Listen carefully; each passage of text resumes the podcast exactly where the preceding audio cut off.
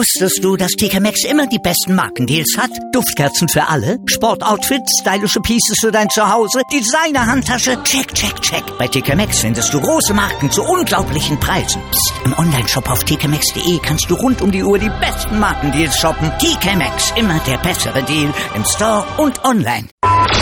Die Sportshow mit Malte Asmus. Alles rund um den Sporttag auf meinsportradio.de. Gestern hat das IOC beschlossen, das Nationale Olympische Komitee Russlands von den Olympischen Spielen in Pyeongchang auszuschließen. Damit reagierte das IOC auf den, so Präsident Thomas Bach, beispielslosen Angriff auf die Integrität der olympischen Bewegung und des Sports durch das im McLaren Report nachgewiesene russische Staatsdoping. Russische Sportler sollen aber trotzdem an den Winterspielen teilnehmen. Kritiker sehen darin jedoch einen Widerspruch. Ihnen ist die Bestrafung nicht konsequent genug. Sie sprechen von Alibi-Strafen. Was entgegnet das IOC darauf? Christian Klaue, der Pressesprecher des IOC für die deutschsprachigen Länder, ist jetzt bei uns hier auf meinsportradio.de. Hallo, Herr Klaue. Ich grüße Sie, guten Tag. Herr Klaue, welche Sanktionen hat das IOC gestern gegen Russland ausgesprochen? Vielleicht können Sie das nochmal kurz zusammenfassen. Ja, die IOC-Exekutive hat gestern den sogenannten Schmidt-Bericht bekommen. Das ist der Bericht einer äh, Disziplinarkommission, die sich 17 Monate lang mit äh, der Systemfrage äh, des Dopings in Russland äh, befasst hat, also sozusagen den weiten Blick genommen hat, wie es zu dieser Manipulation des Dopingsystems kommen konnte.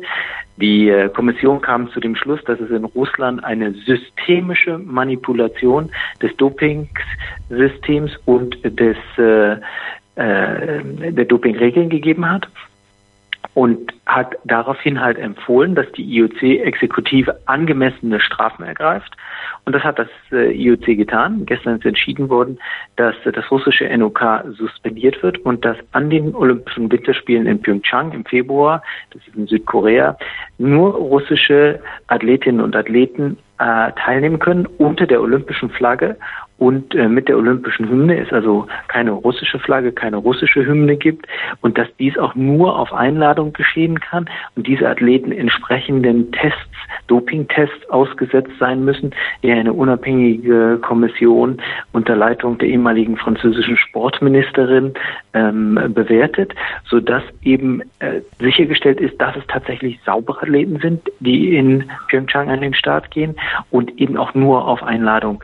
Zudem ist beschlossen worden, dass der damals verantwortliche russische Sportminister lebenslang von den äh, Olympischen Spielen ausgeschlossen wird, wird und äh, es gab noch eine Reihe weiterer Unterpunkte in der Strafe. Von vielen wurde dieses Urteil jetzt begrüßt und auch gelobt. Stellvertretend sagte zum Beispiel DOSB-Chef Alfons Hörmann gestern im ZDF Folgendes. Ich finde es eine sehr ausgewogene, sehr gute und zugleich sehr harte Strafe. Und damit war der gestrige Tag ein sehr guter, auch in Sachen Fairness und Chancengleichheit. Doch diesem Urteil von Hörmann schließen sich nicht alle an. Es gibt auch Stimmen, die kritisieren, dass ich das Urteil härter lese, als es am Ende wirklich ist. Die Vorsitzende der Doping-Opferhilfe und ehemalige Leistungssportlerin Ines Geipel zum Beispiel sagte heute Morgen im ZDF Morgenmagazin dieses. Das ist so ein Schritt vor, zwei zurück. Das ist kein gutes Zeichen für den internationalen Sport. Ines Geipel hätte sich also härtere, drakonischere und konsequentere Maßnahmen gewünscht. Das Urteil baut jetzt sauberen russischen Athleten eine Brücke zu den Olympischen Spielen. Sie können also unter neutraler Flagge starten. Herr Klauer hat das eben zusammengefasst. Aber, und das wird kritisiert, das Urteil baue, so sagen Kritiker, letztlich auch dem russischen Staat und Präsident Wladimir Putin eine Brücke, weil eben kein Komplettbann über den russischen Sport verhängt wurde, obwohl das flächendeckende Staatsdoping durch den McLaren Report ja zweifelsfrei nachgewiesen wurde. Herr Klauer, was entgegnen Sie Sie vor diesem Hintergrund Kritikern wie Frau Geipel? Scheut das IOC, scheut Präsident Thomas Bach das Risiko, sich mit Russland richtig anzulegen?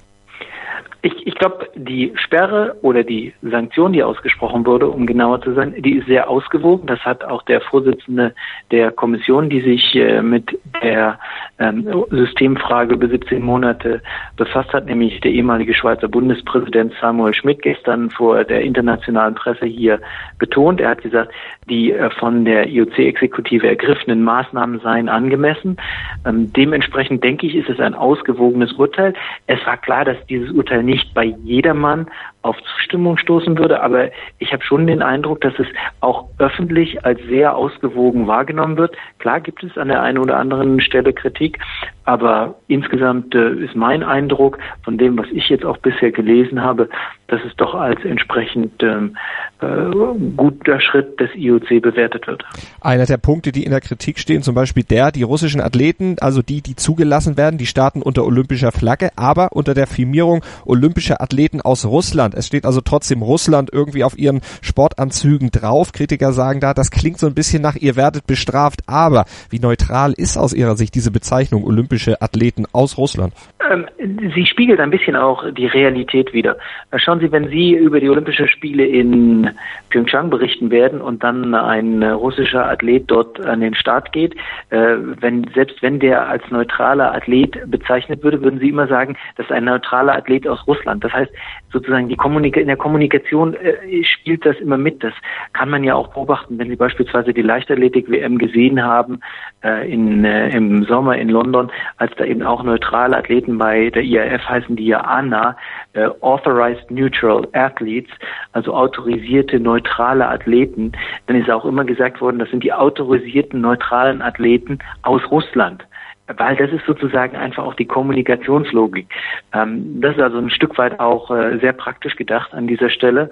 Ähm, und gleichzeitig haben wir auch gesagt, das ist eine äh, einmalige Situation und auf die muss man auch einmalig mit möglicherweise einer Sanktion agieren, die es so vorher noch nicht gegeben hat. Und das ist Teil dessen. Sie hatten eben schon äh, erklärt, wie das IOC sicherstellen will, dass eben nur saubere Sportler wirklich antreten dürfen. Aber wie will das IOC dafür sorgen, dass die Zahl der startberechtigten Athleten am Ende nicht so groß sein wird, dass durch die Hintertür dann plötzlich doch ein komplettes russisches Team in voller Größe, wie es eigentlich auch bei ohne den Ausschluss letztlich gewesen wäre, in Pyeongchang dabei ist?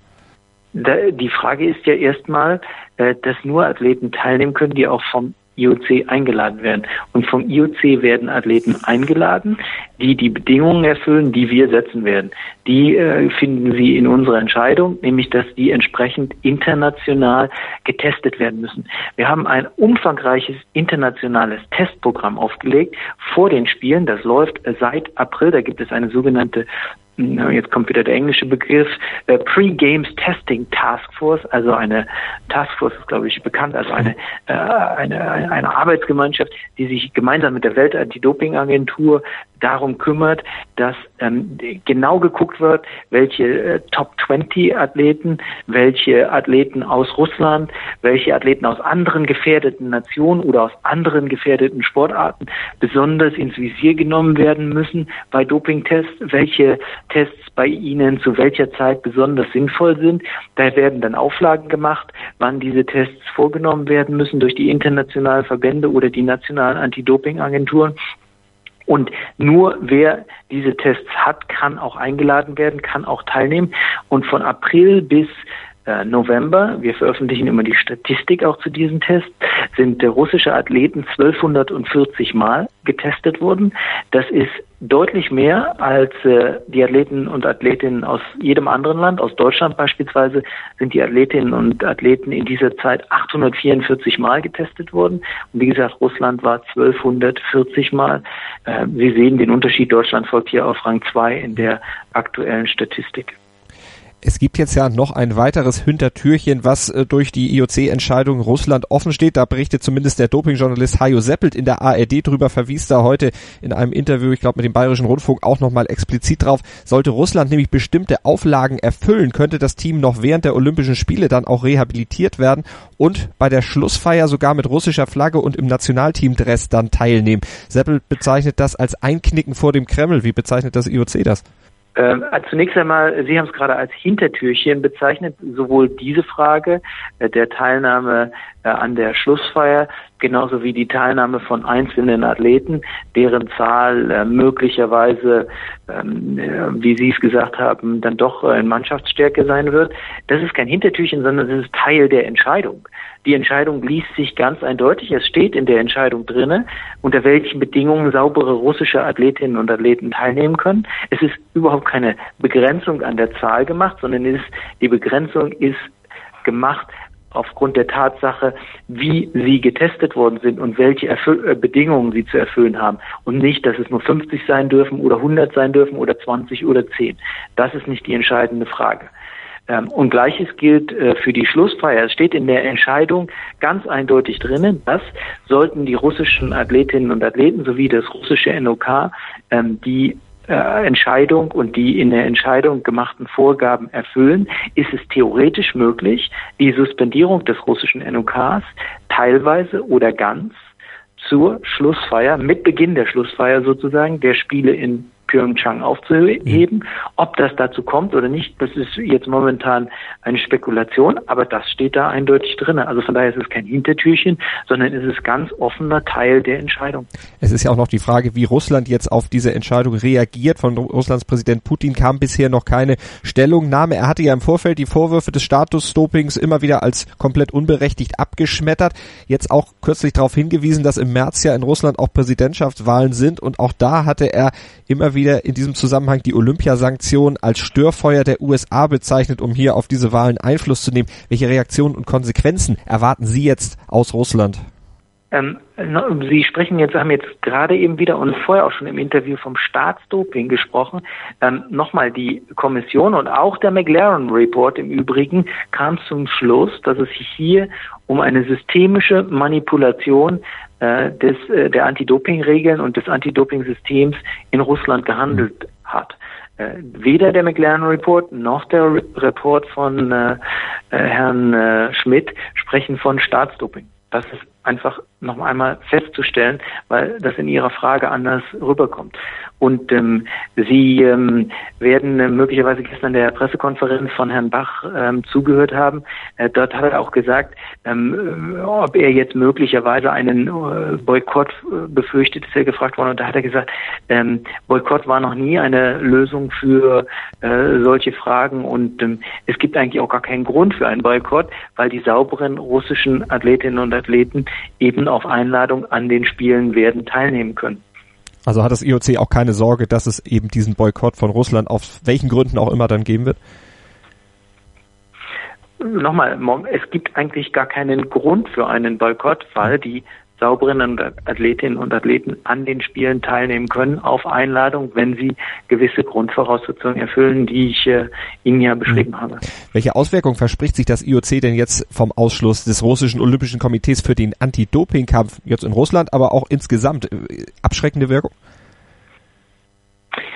Das ist eine, ich habe es vorhin gesagt, eine einmalige äh, Situation, die es so vorher noch nie gegeben hat und eine einmalige Strafe, die es so vorher auch noch nicht mhm. gegeben hat. Ich denke schon, dass ähm, klar wird, dass das IOC hier ähm, also auf seiner seiner Linie, der einer einer Nulltoleranzpolitik äh, äh, folgt. Äh, gleichzeitig äh, ist natürlich die Neuaufstellung des Anti-Doping-Systems in Russland momentan in der Hand äh, der äh, Welt-Anti-Doping-Agentur, weil die erklärt ja nationale Anti-Doping-Agenturen compliant oder non-compliant. Äh, mit den, mit den aktuellen Regeln.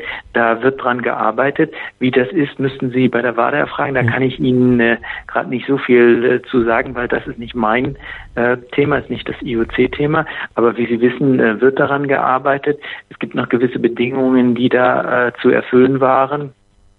Aber auf jeden Fall werden ja auch russische Athletinnen und Athleten momentan getestet, weil es gibt ein Testsystem, was mit der britischen Anti-Doping-Agentur gemeinsam in Russland äh, für die Zeit, wo es keine russische funktionierende oder compliant äh, russische Anti-Doping-Agentur gibt, äh, was eben mit der britischen Agentur, Anti-Doping-Agentur aufgesetzt worden ist. Jetzt steht im Sommer noch ein großes anderes Sportevent in Russland auf dem Programm, direkt in Russland, die Fußball-WM nämlich. Die wird nicht vom IOC, sondern von der FIFA durchgeführt. Aber der vom IOC nun lebenslang gesperrte Vitali Mutku, Sie haben über ihn eben schon eingangs gesprochen, ist ja bei dieser WM federführend in der Organisation tätig und auch die Fußballnationalmannschaft Russland soll ja in diese Doping-Geschichte mit verwickelt sein. Die FIFA hat schon mitgeteilt, dass die IOC-Entscheidung jetzt keinen Einfluss auf die WM haben werde, aber welches Zeichen erhofft und vielleicht erwartet sich auch das IOC jetzt von der FIFA, auch wenn beide Organisationen ja nicht direkt zusammenhängen? Wie die FIFA reagiert, müssten Sie bitte bei der FIFA erfragen. Da kann ich Ihnen nichts zu sagen. Mhm. Und ähm, das ist auch keine Frage, was wir erwarten, sondern es ist eine Frage, äh, wie die FIFA jetzt ähm, sich äh, zu der Frage positioniert. Und äh, wie gesagt, das ist nichts, äh, was, was ich Ihnen beantworten kann. Das ist ganz klar eine Frage für die FIFA. Dann werden wir das auf jeden Fall bei der FIFA nochmal erfragen. Vielen Dank an Christian Klaue, IOC-Pressesprecher für die deutschsprachigen Länder, hier auf meinsportradio.de eben zu hören gewesen zur Entscheidung, das Nationale Olympische Komitee Russlands von den Olympischen Winterspielen in Pyeongchang auszuschließen. Herr Klaue, vielen Dank für Ihre Zeit und das Interview. Gerne. Sei dein eigener Programmchef. Mit unserer neuen meinsportradio.de App wählst du jetzt zwischen allen Livestreams und Podcasts. Einfach, immer, überall. Hol dir unsere neue App für iOS und Android und bewerte sie jetzt bei Google Play und im App Store von iTunes. Die Handball-WM der Frauen auf meinsportradio.de. Live. Das Viertelfinale der deutschen Frauen am 12. Dezember ab 17.25 Uhr. Im Web und in der App. Wusstest du, dass TK Maxx immer die besten Markendeals hat? Duftkerzen für alle, Sportoutfits, stylische Pieces für dein Zuhause, Designer-Handtasche, check, check, check. Bei TK Maxx findest du große Marken zu unglaublichen Preisen. Psst. im Onlineshop auf tkmaxx.de kannst du rund um die Uhr die besten Markendeals shoppen. TK Maxx, immer der bessere Deal im Store und online.